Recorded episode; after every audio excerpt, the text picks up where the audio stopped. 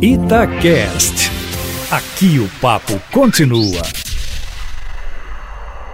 Partimos então para o comentário do jogo de ontem, o que restou e o que ainda merece estar no ar daquele 0 a 0 de ontem. Em termos de futebol, um dos piores jogos, houve unanimidade para dar esse rótulo ao jogo de ontem, um dos piores dos últimos tempos entre Cruzeiro e Atlético. Ontem foi o sétimo jogo do ano. Não houve um grande jogo Atlético e Cruzeiro, mas esse conseguiu ser o pior de todos. 6 e 17, boa noite, Cadu Doné. Boa noite, Manuel, Júnior Brasil, ouvintes da turma do bate-bola, galera da live. Manuel, ontem foi uma tarde muito triste no Mineirão, em todos os aspectos. Né? Dentro de campo, um reflexo é, dos péssimos times que Atlético e Cruzeiro hoje têm um jogo fraquíssimo, um 0 a 0 justo, que reflete bem o que aconteceu em campo. O curioso e, e, e nada positivo para o futebol mineiro é que dava para apostar, né, Brasil, que o jogo um 0 a 0 era um resultado provável, porque os dois times não estão jogando nada, o famoso nivelamento por baixo, que toda segunda-feira eu tenho falado aqui. Acho que ontem foi o exemplo mais escancarado disso. Jogo equilibrado, ruim, ninguém jogou nada, nivelamento por baixo, resultado justo. Ninguém de ataque nos dois times é, se destacando. Cruzeiro com um ataque muito lento, né? Com Robinho, Thiago Neves e Fred muito lento, pouco intensos, muita dificuldade de infiltrar, de, de dar opção. O Atlético me pareceu até na maior parte do jogo tentando administrar mais, especulando mais com o empate, também não produziu nada em termos ofensivos.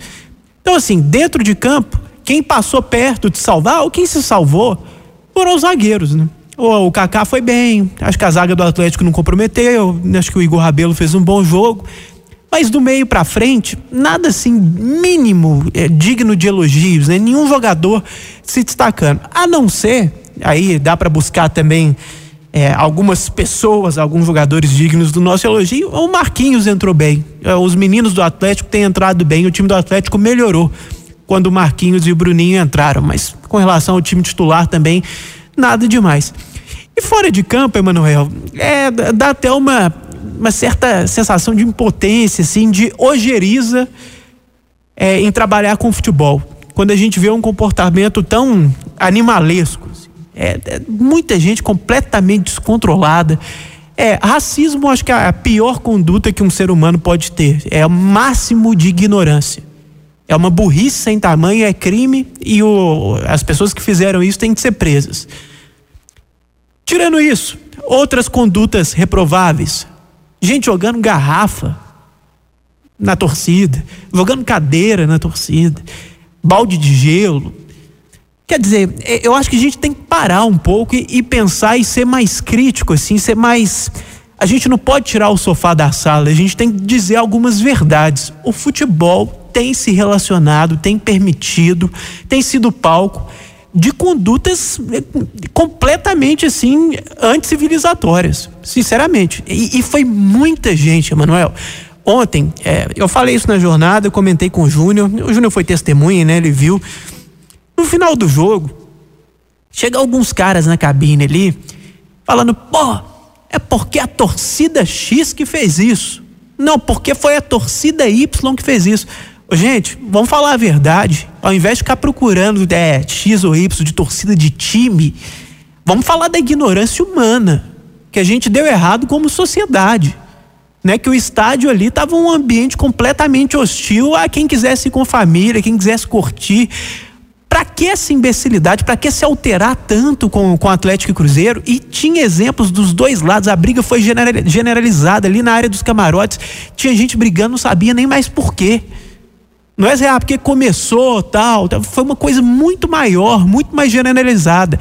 É, o buraco é mais embaixo. O nosso discurso aqui é de sociedade, é de ser humano, é de desanimar com o futebol. Eu ontem, Manuel, eu fui porque eu trabalho com isso mas olhando o perrengue que é, o tanto de coisa ruim que tem, que tem relacionado com o futebol, eu ficava pensando, gente, para que, que o cara vem aqui? Não vale a pena.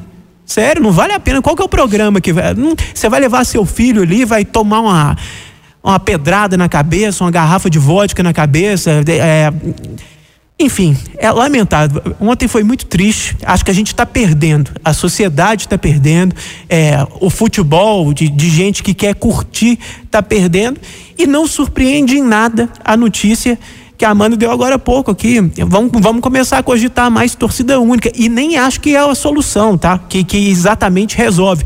Mas a essa altura, eu nem sei mais o que fazer porque tá tão grave, tudo tão ruim, que eu sinceramente nem sei qual é a solução. Mais cedo houve briga de torcidas do Cruzeiro.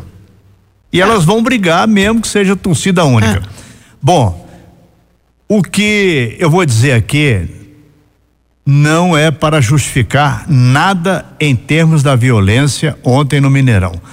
Mas na reforma do estádio houve omissões em termos de segurança tem umas divisórias, parece que de acrílico, que não aguentam um vento mais forte.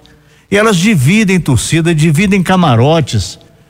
A torcida que fica do lado esquerdo para o lado da Lagoa da Pampulha, ela onde ficou ontem a torcida atleticana, ela fica muito perto também das pessoas que passam por ali, xingatórios e tudo mais. O Mineirão precisa repensar esses locais onde possa haver um confronto de torcedores adversários. Essa ideia aí de torcida única, eu penso que no momento talvez seja a boa ideia da Polícia Militar. Já defendemos aqui estádio dividido em muitas ocasiões, mas do jeito que a humanidade está caminhando, falou sobre isso aqui há pouco, o Cadu Doné, a violência instalada, bandidos, pessoas que foram presas e que tinham que estar na cadeia, né? E que estão frequentando estádios aí. E desses vários, desses, dessas dezenas que foram presas ontem no Mineirão, eu gostaria de saber quantos ainda estão presos. Amanhã já não tem mais ninguém e a vida continua e o camarada continua frequentando o estádio. Boa noite, Júnior Brasil. Boa noite, Emanuel, Cadu, galera da live aqui, aqui bancada Itatiaia, amigos e amigas. Cadu falou muito bem, viu, Emanuel? Acho que infelizmente esse jogo é, nós perdemos. Não dá para ter mais torcida dividida, ficou evidente. Pouco importa, num momento desse tamanho, a gravidade dos fatos quem começou. Já começou de manhã errado, porque já tinha torcedor sendo preso com arma caseira. E o futebol é apenas um reflexo da nossa sociedade. A gente está vendo divisões políticas, intolerância de todas as formas, e isso está sendo levado para o campo do futebol de uma maneira também muito exacerbada. Dentro de campo, antes até de falar disso, é o jogo da reflexão, um jogo muito ruim, que mostrou que vários jogadores, pela enésima vez, alguns já são jogadores, alguns não têm a menor condição de vestir a camisa de Atlético e Cruzeiro ano que vem já é hora de se tratar de uma reformulação, isso internamente, a diretoria, fechado, sem levar isso para o grupo, mas não dá. Tem jogador ali que talvez seja jogador vivendo um período de maior ineficiência. É, você pega Fred, você pega David, é, você pega o Luan também não produzindo. É, o Fábio Santos até tentou chegar, mas a gente sabe que na maioria das vezes ele não é um lateral que agrada. Tantos outros ali que não conseguem produzir para suas equipes. Então você vê, atacante que não faz gol, atacante que não dá assistência, o que não tem jeito. Os gols perdidos, Thiago Neves, o Cruzeiro fisicamente muito mal, o Atlético respirando, o Cruzeiro também na defesa com os meninos, o Kaká, o Ederson, mas respirando com o Marquinhos e um Bruninho, que são o fato novo, como você gosta de falar. E o Atlético, ele é muito irregular, mas uma coisa ele tem melhor que o Cruzeiro, uma condição física. O Cruzeiro ontem abriu muito cedo o gás, normalmente é no segundo tempo, e isso prejudica a campanha do Cruzeiro. Agora falando um pouquinho fora o Brasil, do o Cruzeiro campo, com 20 minutos no primeiro tempo tava cansado. Já tava morrendo, o Cruzeiro vai para aquele abafo inicial, ali, depois... 15, 20, depois ele morre. E segundo tempo do Cruzeiro às vezes é bizonho e o Abel não consegue enxergar é, essas questões. E falando do que houve fora, Manuel, é muito triste, é lamentável. É, eu vejo alguns torcedores relativizando, não, mas o outro começou, não tem dessa. Isso é, é, é injúria racial, jogar uma garrafa de vodka, jogar tampa de cadeira para acertar alguém, você pode estar acertando seu irmão, seu primo, seu pai.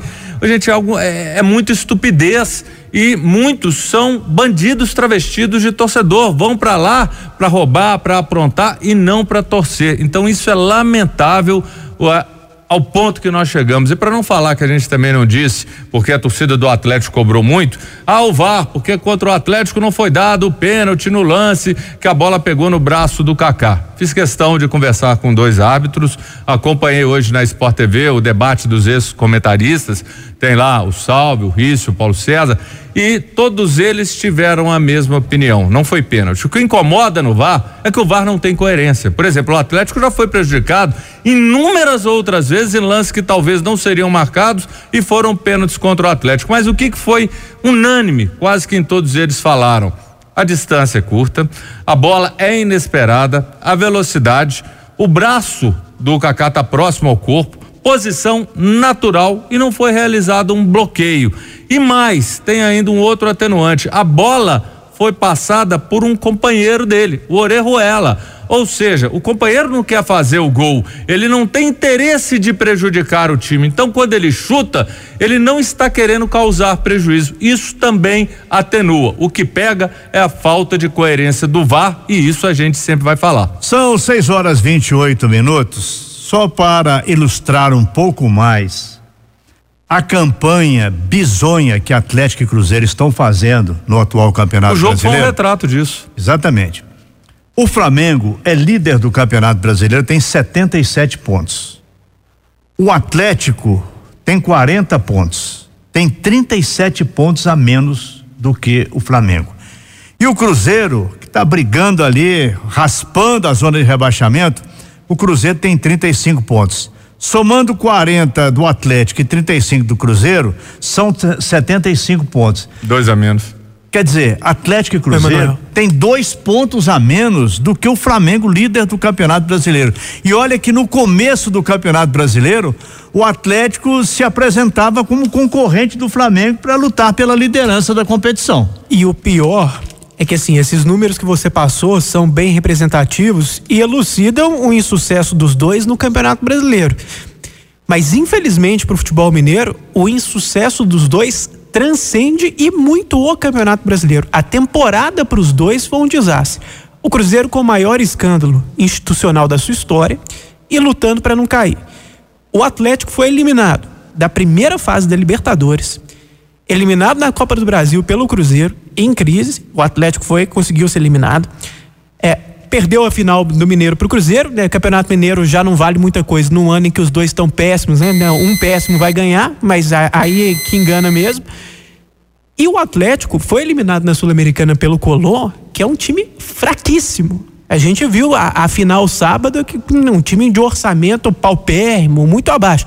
Então, o Cruzeiro com essa crise política e com luta de contra rebaixamento. E o Atlético com todos esses insucessos em todas as competições, o Atlético foi eliminado da Libertadores na primeira fase. Depois, né, caiu na Sul-Americana para um time fraquíssimo. Tá com uma campanha é, de fraca no Campeonato Brasileiro. Então, a temporada dos dois é uma vergonha. O ano 2019 de Cruzeiro e Atlético, o ano dos dois é uma vergonha. 6 horas 30 minutos, marcou o sinal eletrônico. Conversamos aqui com o Cadu Doné, com o Júnior Brasil, comentaristas da Itatiaia que estiveram ontem no Mineirão na jornada esportiva. Na Pneu Santa Helena, a Black Friday já começou e está imperdível. Na compra de quatro pneus Pirelli, um sai de graça. Leve quatro pneus e pague três. Troque todos os pneus do seu carro com muita economia, segurança e garantia, com a qualidade Santa Helena. E mais, escolha pagar